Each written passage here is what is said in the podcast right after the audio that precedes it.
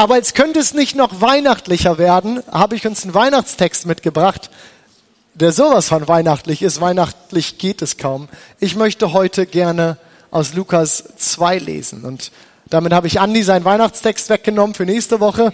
Da muss ich jetzt was Neues ausdenken, aber ich habe mir gedacht, der hat ja noch eine Woche Zeit. Ne? Nein, ich habe diesen Text rausgesucht, weil er dieses Jahr zu mir gesprochen hat und ich habe das natürlich abgesprochen. Ich habe gesagt, Andi, ist das in Ordnung? Kriege ich dann Ärger?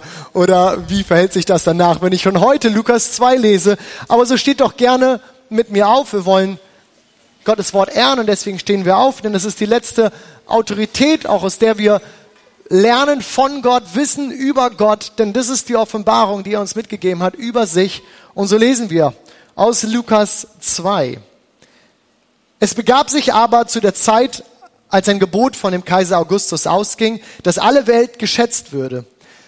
Und diese Schätzung war die allererste und geschah zur Zeit, da Quirinius Statthalter in Syrien war. Und jedermann ging, dass er sich schätzen ließe, ein jeglicher in seine Stadt. Da machte sich auch Josef aus Galiläa, aus der Stadt Nazareth in das jüdische äh, Land zur Stadt Davids, die da heißt Bethlehem, darum, dass er sich, dass er von dem Hause und Geschlechts David war auf das er sich schätzen ließe mit Maria, seinem anvertrauten Weibe. Die war schwanger.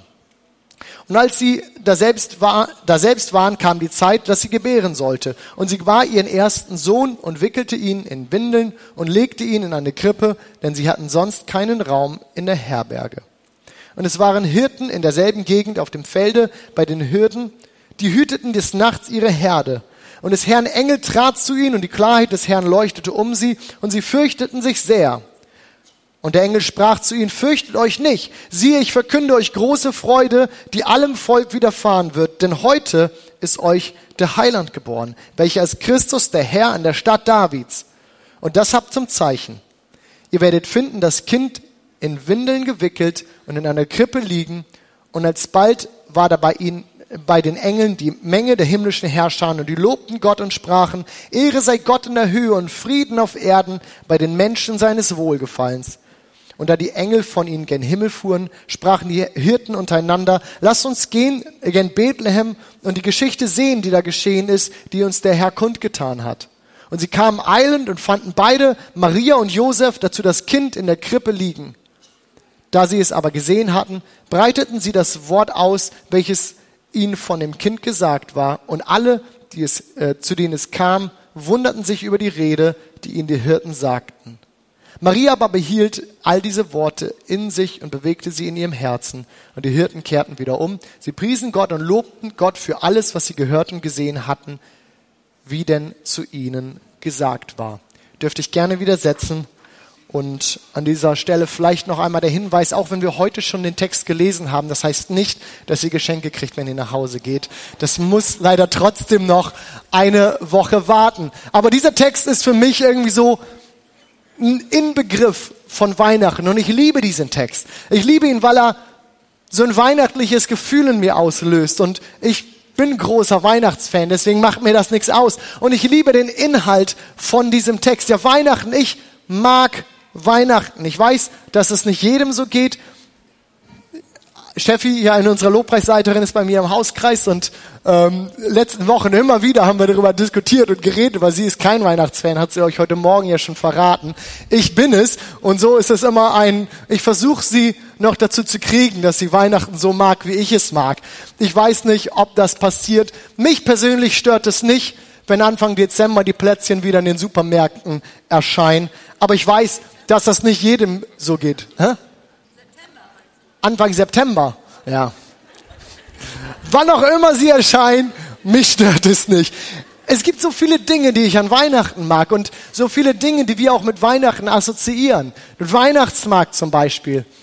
Ich war kürzlich erst mit meiner Familie, mit meiner Frau und meinen Kids auf dem Weihnachtsmarkt und ja, es ist so, Weihnachtsmarkt ist für uns im Moment so ziemlich beschränkt auf die Kinderkarusselle ist nun mal so im Moment. Aber es ist okay, wenn ich dann das Lächeln auf Amelies Gesicht sehe.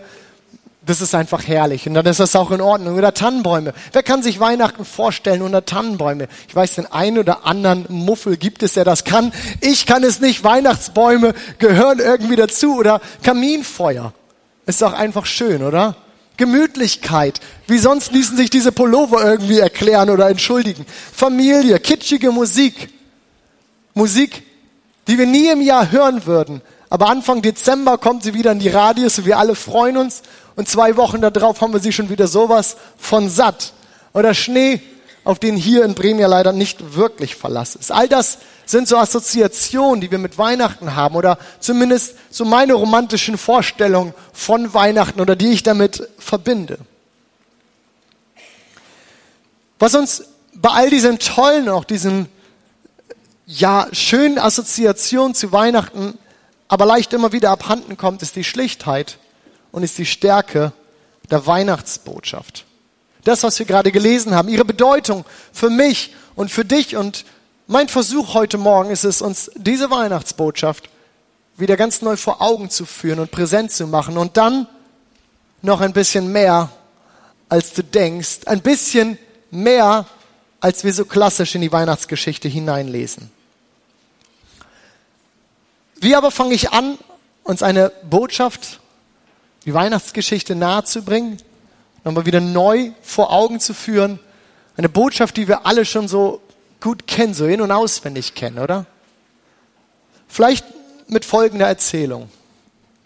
Es soll mal einen europäischen Monarchen gegeben haben, der die Angewohnheit hatte, ab und zu aus seinem Palast zu verschwinden und unerkannt sich unter sein Volk zu mischen.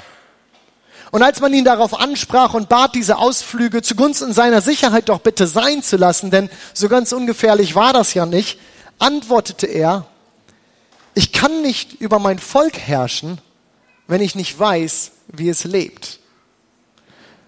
Und als ich das gelesen habe, musste ich an Jesus denken. Als ich das gelesen habe, habe ich gedacht, genau deswegen feiern wir doch Weihnachten. Jesus, der Sohn Gottes, kommt auf die Erde.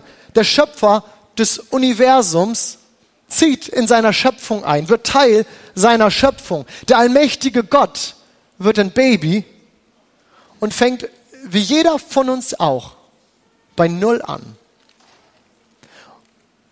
Und indem er das getan hat, hat er sich nicht auf irgendeine Form ausgesucht, sich uns Menschen zu offenbaren, sondern er hat schon mit seiner Geburt, mit dieser ganzen Weihnachtsgeschichte uns auf den Weg gegeben, wofür er eigentlich hier ist, wofür er gekommen ist. Denn er wollte kein entfernter Gott sein. Nein, er kam und wurde Baby.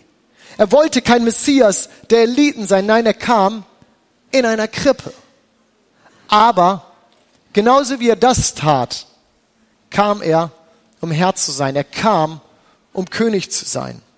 Und hierfür gaben gerade die Hirten, von denen wir gelesen haben, ein ideales und ein wirklich bildstarkes Szenario ab. Weihnachtsassoziation der, äh, der damaligen Zeit, wenn du so willst.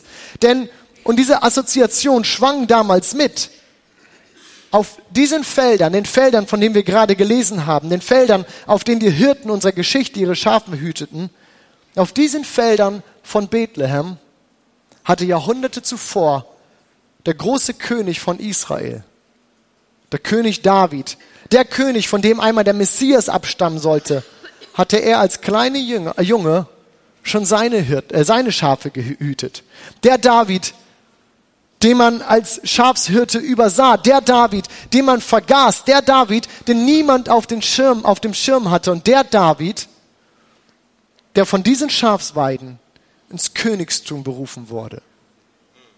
Wie bildgewaltig bitte ist diese Geschichte. Und nun haben wir wieder einen so unscheinbaren Hoffnungsträger, dieses Baby in der Krippe. Und wir haben wieder diese Weidefelder von Bethlehem, die gleichen, von denen schon einmal ein König ausging, die gleichen, von denen schon einmal der König von Israel ausging.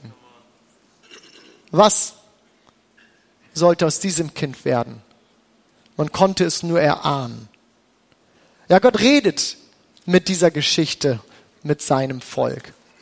Assoziationen wachen auf um eine Verheißung, um eine Geschichte, um etwas, was kommen sollte. Ein Messias sollte kommen. Weihnachtsassoziationen stehen auf. Ja, Gott hat durch die ganze Menschheitsgeschichte mit seinem Volk geredet.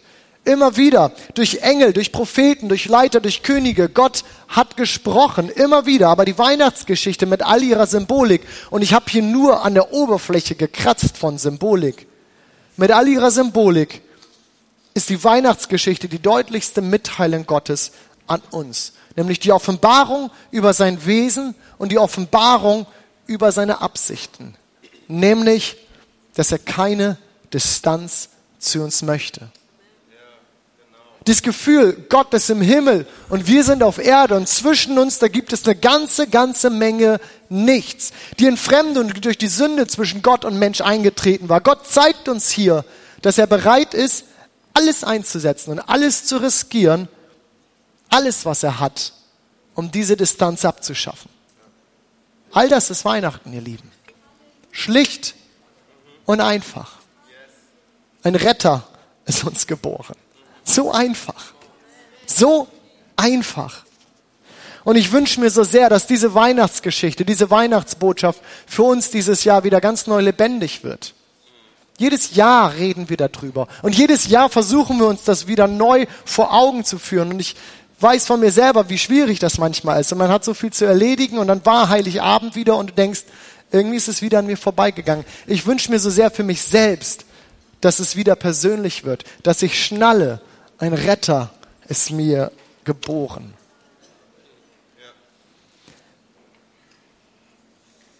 Im Grunde genommen könnten wir diese Geschichte jetzt hier beenden.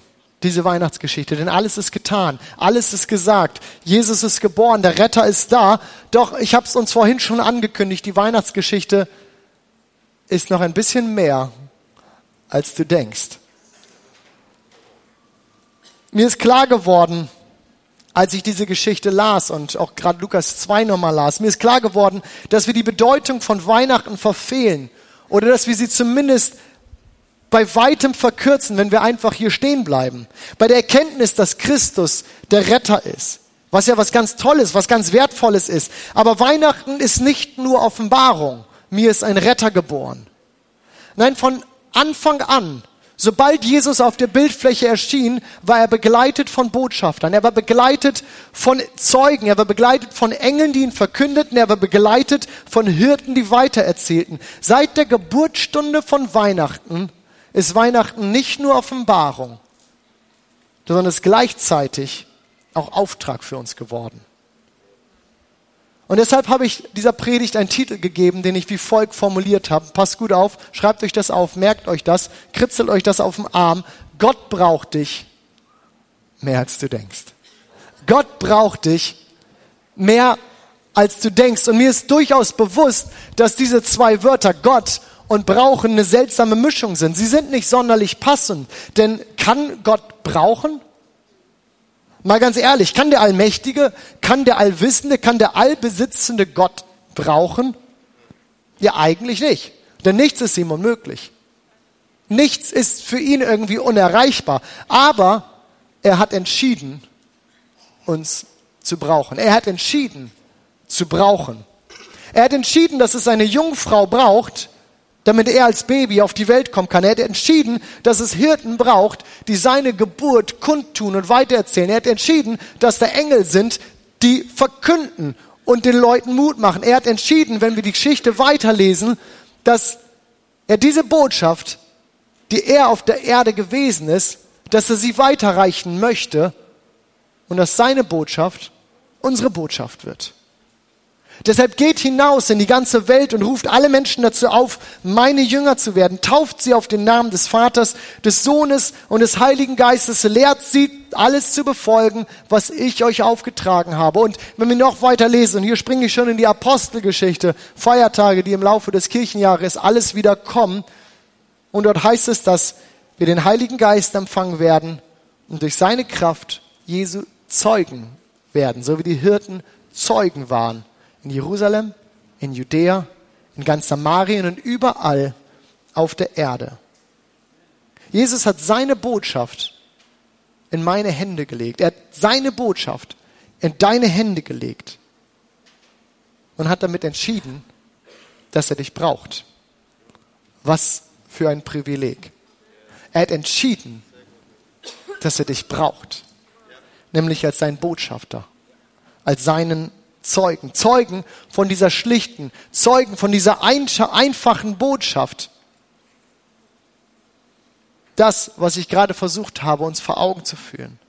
Ein Retter ist uns geboren und deswegen gibt es Hoffnung. Deswegen gibt es Hoffnung für jedes Leben. Deswegen gibt es Hoffnung für jede Situation. Es gibt nichts mehr, was wir einfach so fahren lassen sollten, weil keine Hoffnung ist. Ein Retter ist uns geboren. Und so wie Jesus, so wie Jesus Teil unseres Lebens geworden ist, indem er als Baby auf diese Welt gekommen ist, in eine ganz konkrete Situation, in der er selbst diese Botschaft war, so hat er auch uns, jeden einzelnen von uns, in ein Umfeld gestellt, in dem wir leben. Ein Umfeld, in dem wir nicht einfach nur sind oder einfach nur sein sollen, sondern ein Umfeld, in dem wir einen Auftrag haben. Ganz simpel. Und ich weiß, das ist nicht die ganz große neue Offenbarung, aber es ist so wichtig, dass wir uns immer wieder bewusst machen. Er hat uns in ein Umfeld gestellt, in dem wir Träger dieser guten Botschaft sind, in dem wir Zeugen dieser Botschaft sind, dieser Weihnachtsbotschaft sind. Es gibt eine weitere Geschichte oder eine weitere Sache, die mich in Vorbereitung auf diese Predigt ähm, irgendwie herausgefordert hat und wo ich aufmerksam drauf geworden bin. Ich habe eine Studie gelesen zum Untergang der Titanic. Da ist wieder was Neues rausgekommen. Nicht viele wissen das von mir, aber ich finde sowas immer spannend. Ich mag sowas, wenn irgendwie so historische Ereignisse, müssen auch die richtigen sein. Nicht alle historischen Ereignisse faszinieren mich, aber ein paar. Und wenn es dann irgendwie was Neues gibt, dann lese ich mir das durch, dann finde ich das irgendwie immer faszinierend. Und so habe ich mir was zu dieser Studie durchgelesen über den Untergang der Titanic. Und hierbei bin ich über eine Info gestolpert, die jetzt nicht neu war, aber irgendwie stach sie auf einmal heraus. Und in mir ist ein Licht aufgegangen. Und das war folgende. Als die Titanic untergang, als die Titanic sank, war ein Schiff in der Nähe der Titanic, das ihre Notrufe hörte, sie aber ignorierte. Da war ein Schiff in der Nähe. Es waren viele Schiffe in der Nähe. Und viele kamen her, aber alle kamen zu spät. Aber es soll ein Schiff in der Nähe gewesen sein, das die Notrufe hörte, aber ignorierte. Es heißt, dass Kapitän und Besatzung wussten, dass die Titanic in Gefahr war, aber sie taten nichts. Stell dir das mal vor. Da war ein Schiff in der Nähe der Titanic, das hätte kommen können und hätte diese ganze Katastrophe in einem ganz anderen Licht erscheinen können. Vielleicht hätten sie nicht alle gerettet, vielleicht hätten nicht alle überlebt, aber definitiv hätte es dieser Katastrophe eine ganz andere Wendung gegeben. Und Kapitän und Besatzung hätten zu absoluten Helden dieser Geschichte werden können. Stattdessen ignorierten sie die Not und es war das Schicksal für 2200 Menschen. Warum hat mich diese Info so erwischt? Was hat mich hieran so fasziniert? Ich will da gar nicht lange um den heißen Brei reden, weil mir plötzlich deutlich wurde, dass wir, jeder von uns, so ein Schiff in der Nähe einer Titanic ist. Was meine ich damit? Ich meine damit, dass du vielleicht der Mensch bist, der deinem Nachbarn, der deinem Onkel, der deiner Schwester, der deiner Freundin, wem auch immer, dass du vielleicht der Mensch bist, der einer Person in deiner Umgebung glaubwürdig diese gute Botschaft weitergeben kannst. Vielleicht bist du sogar der Einzige, der das kann, der an diese Person rankommt und diesen Moment erwischt. Die Bibel sagt uns, dass jeder Mensch Errettung braucht. Die Bibel sagt uns, dass wir diese Errettung nur durch Jesus Christus finden, indem wir unsere Fehlerhaftigkeit eingestehen und ihn als Gott anerkennen. Ich habe diese Rettung für mich erfahren und ich habe sie als das Beste gefunden, was mir je passiert ist. Und ich weiß, dass es so vielen von uns hier geht, dass wir genau das Gleiche erlebt haben. Jesus ist dein Herr und du hast kennengelernt, was es heißt, dass Jesus Sinn im Leben gibt. Du hast kennengelernt, was es heißt, dass aus Unruhe innerer Frieden wird. Du hast es gelernt, wie es sich anfühlt, errettet zu sein. Doch wenn ich ganz ehrlich mit uns bin, löst diese Erkenntnis viel zu häufig nicht den Drang, löst sie viel zu häufig nicht in mir aus, dass ich mich umschaue und gucke, wo ich wo meine Geschichte, wo mein Zeugnis in meinem Umfeld gebraucht wird. Und damit bleibe ich das Schiff in der Nähe der Titanic, das die Notrufe hört, aber ignoriert. Ich bin heute Morgen nicht hier, um uns ein schlechtes Gewissen zu machen. Das wäre die einfachste Art zu predigen, ganz ehrlich. Wir geben uns Mühe, genau das nicht zu tun. Nein, wir sind hier oder ich bin hier, um uns zu ermutigen. Ich bin hier, uns darauf heiß zu machen, zu sagen, wir haben eine Botschaft, die einen Unterschied macht. Ich bin hier, um uns zu sagen, komm, lass uns das nehmen, was uns in die Hand gelegt ist und lass uns aufs Spielfeld laufen und lass uns das Spiel unseres Lebens machen. Ich möchte uns motivieren, denn was könnte es ausmachen, wenn wir das nehmen, was uns gegeben ist? Gott hat entschieden, er will uns brauchen. Er hat seine Botschaft zu meiner Botschaft gemacht und diese Botschaft hat heute noch genau die gleiche Kraft, wie sie damals hatte. Das, was Jesus bewirkt hat mit seiner Botschaft, ist doch das, was sich in mir trage. Was könnte das ausmachen? Wir haben es ganz groß hinter uns an der Wand stehen. Mehr als du denkst. Sie kann alles verändern.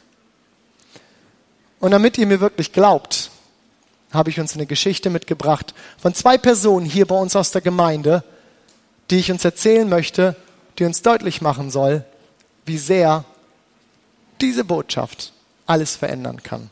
Und das ist die Botschaft von Hans Hermann und von Irina.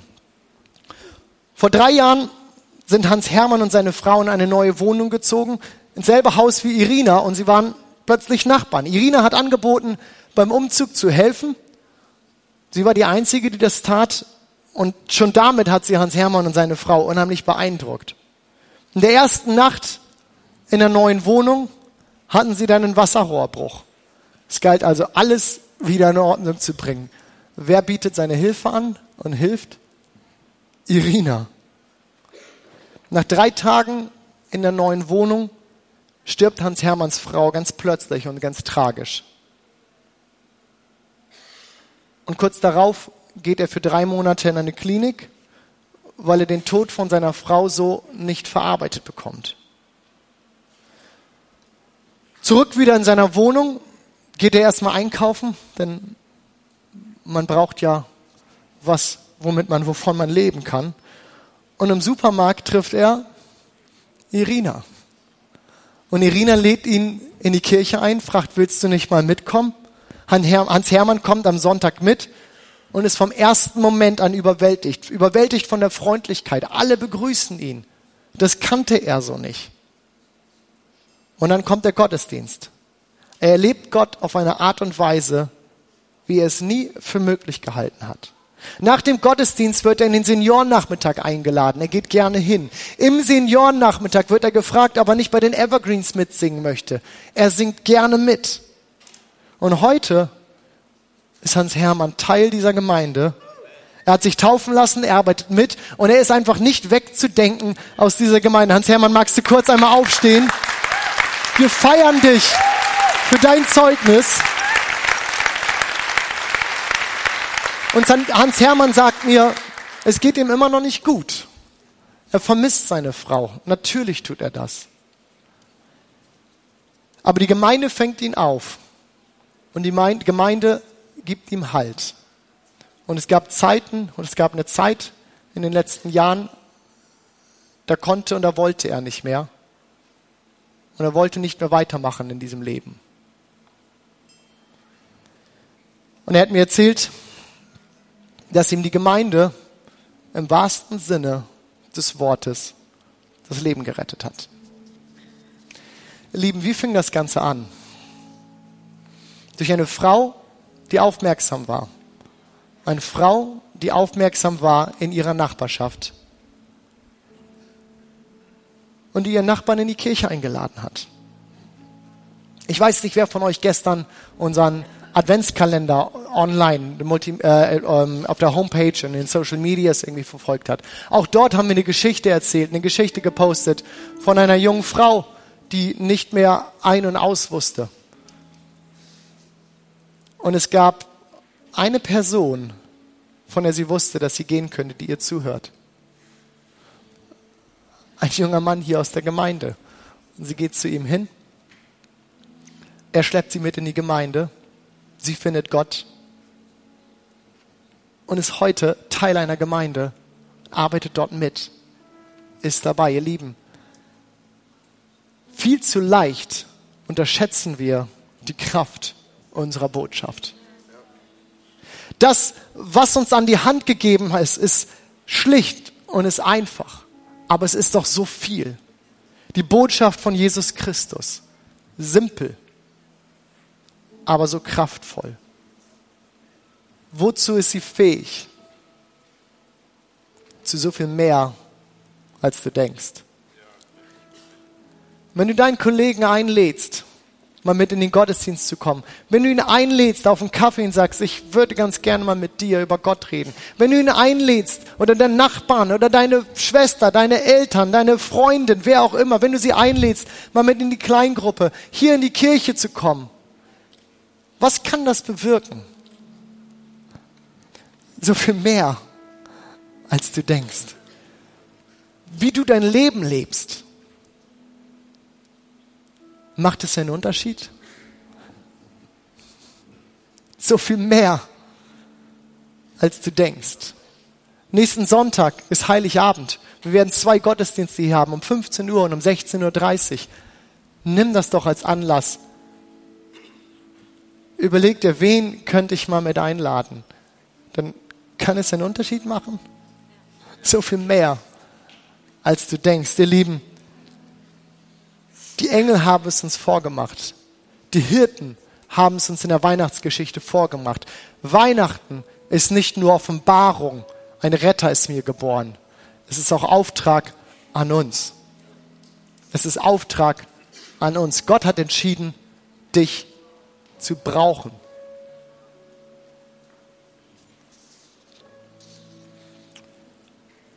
Und nun sind wir dran.